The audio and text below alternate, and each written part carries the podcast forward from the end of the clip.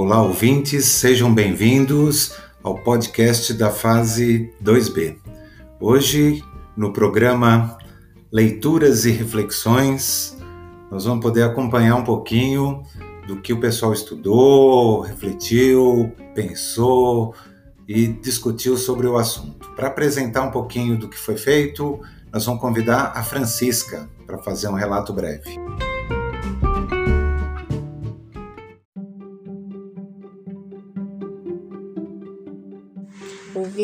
Várias histórias. Silvio de Almeida, que fala do racismo estrutural, que foi influenciado pela sua mãe, as histórias que ela contava quando criança, contava de seus sonhos, ela deve ter muito orgulho dele. Robinho Santana e suas obras de arte maravilhosas que devemos conhecer mais. Djamile Ribeiro fala tão bem como as pessoas têm que se aceitar como são e falar o que sente, não ficar calados só ouvindo. Ela nos ensina a ter voz ativa. Conceição Evarista é um exemplo para todos. Nunca desistiu de seus sonhos. Com muita persistência, se tornou professora, filósofa, escritora, um exemplo para todos, que acha que a desigualdade e o racismo pode sim acabar um dia.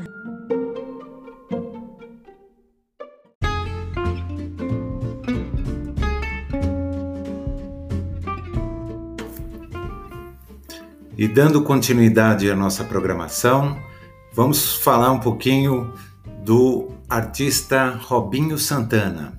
Maria das Graças vai dar uma panorama de, sobre o Robinho e depois vamos ouvir a opinião da Ana sobre os trabalhos do Robinho.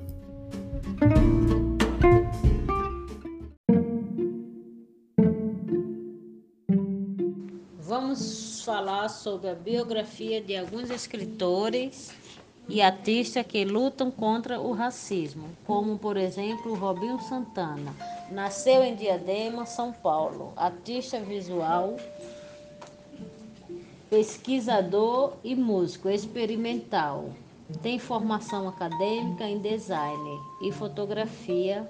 Dialoga em sua obra com a vida e a cultura de seu povo e busca uma representação plural e digna da mulher e do homem negro periférico.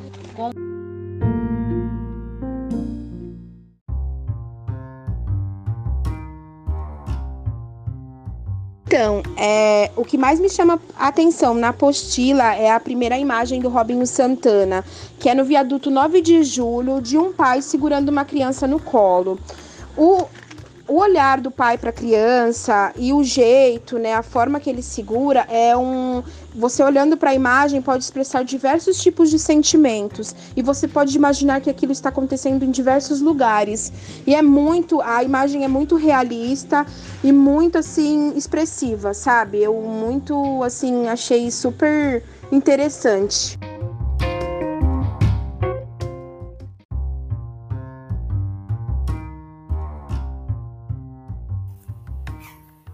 Realmente esse trabalho do Robinho Santana é maravilhoso, assim, vale a pena a gente conferir. E dando continuidade aqui à nossa sequência, é, um nome bastante importante também, que foi extensamente discutido aqui, que nós trabalhamos, é o Silvio de Almeida. E eu vou convidar a Mari para falar um pouquinho do Silvio de Almeida e ler um trecho de um trabalho dele. Vamos lá?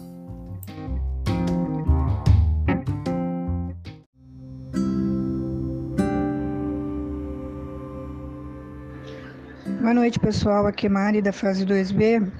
E o que me chamou a atenção na apostila foi que ao longo de alguns meses nós falamos e ouvimos sobre vozes negras. E a fala que me chamou bastante atenção é a do professor, doutor e mestre Silvio Luiz de Almeida, que trata de racismo estrutural e que nos mostra o quanto é importante não ser só não racista, mas ser antirracista também porque em, atitudes que tomamos no dia a dia, ah, nós podemos estar atingindo as pessoas de forma preconceituosa e às vezes até sem, sem nos, darmos, nos darmos conta de como isso é prejudicial para o outro.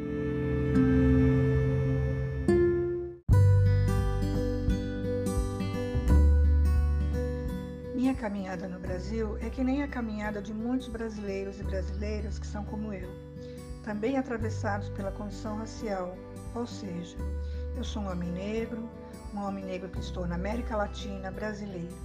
Eu sou resultado de uma série de condições que dizem muito sobre o Brasil, de como o Brasil produziu formas de resistência contra o próprio Brasil. Um país institucionalmente, do ponto de vista político, forjado pela violência contra seu povo, seu próprio povo, forjado pela profunda exploração pela dependência econômica, mas que ao mesmo tempo também produziu a brasilidade. Nós formamos também modos de resistência e de reprodução da vida pautada nas práticas comunitárias. Ao mesmo tempo que sou resultado de uma universidade brasileira, graças à luta de pessoas que entenderam que a educação era fundamental para um projeto de Brasil. Também sou resultado das práticas comunitárias que são de formação, de educação, de resistência. Sou resultado de três coisas que são essenciais no Brasil, fundamentais para a resistência negra brasileira: o futebol, o samba, as religiões de matriz africanas. São lugares de resistência, de força e de reexistência. São lugares que somos compostos enquanto sujeitos que não estão assujeitados pela exploração, pela herança da escravidão Lá nós passamos a criar formas autônomas de existência e de resistência, mas também sou resultado das poucas vezes em que o Estado brasileiro resolveu não matar negros, mas resolveu criar políticas econômicas que pudesse incluir trabalhadoras e trabalhadores do Brasil. Esse texto é do genial professor Silvio de Almeida. Ele é uma pessoa extremamente esclarecida, professor, doutor, mestre e que tem uma visão política muito uh, esclarecedora, muito inteligente.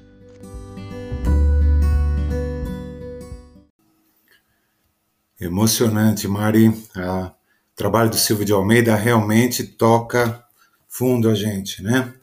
É, a gente não poderia deixar de falar também da Djamila. E para falar da Djamila, nós vamos convidar a Maria da Paixão. Vamos lá, paixão.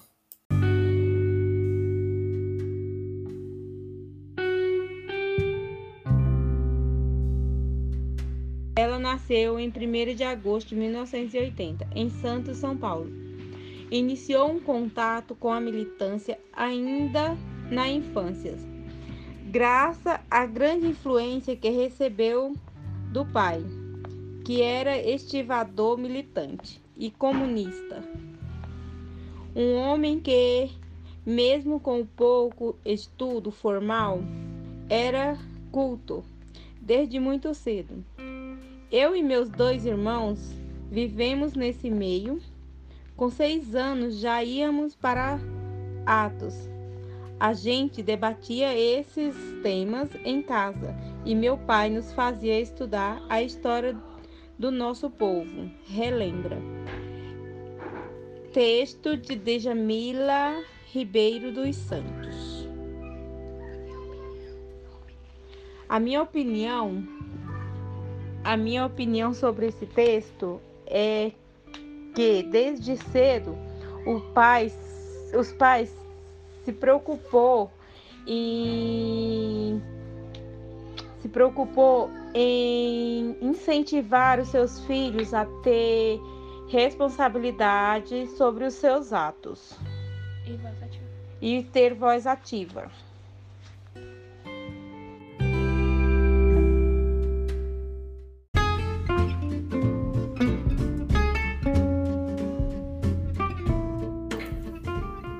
Nós vamos chegando ao finalzinho do nosso programa e para encerrar, nós vamos ouvir o depoimento da Fran e da Graça.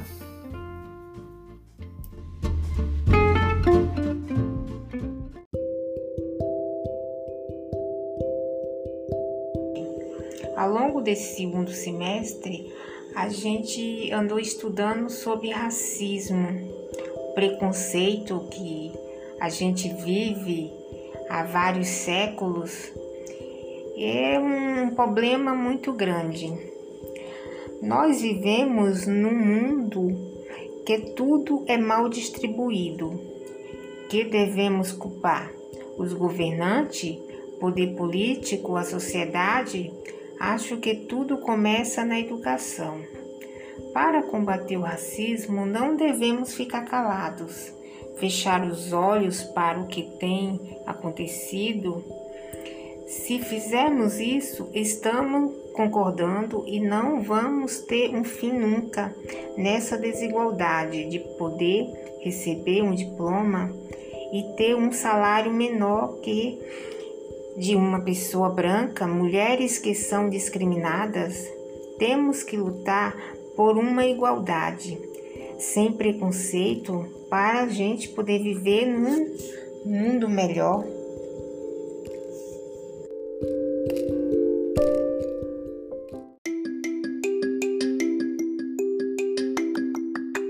A importância de discutir o tema do racismo é que às vezes não nos damos conta do que acontece nos nossos arredores e nem mesmo do que falamos que pode ser um preconceito.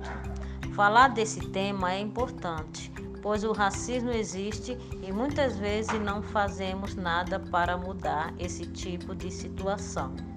As pessoas poderiam mudar a sociedade que tem um preconceito pois, como conceito, todos somos seres humanos e temos sentimento que pode machucar, não importa raça ou cores diferentes, tamanho de corpo. Simplesmente somos todos diferentes. Nenhum de nós é igual ao outro e temos que ter respeito um com todos.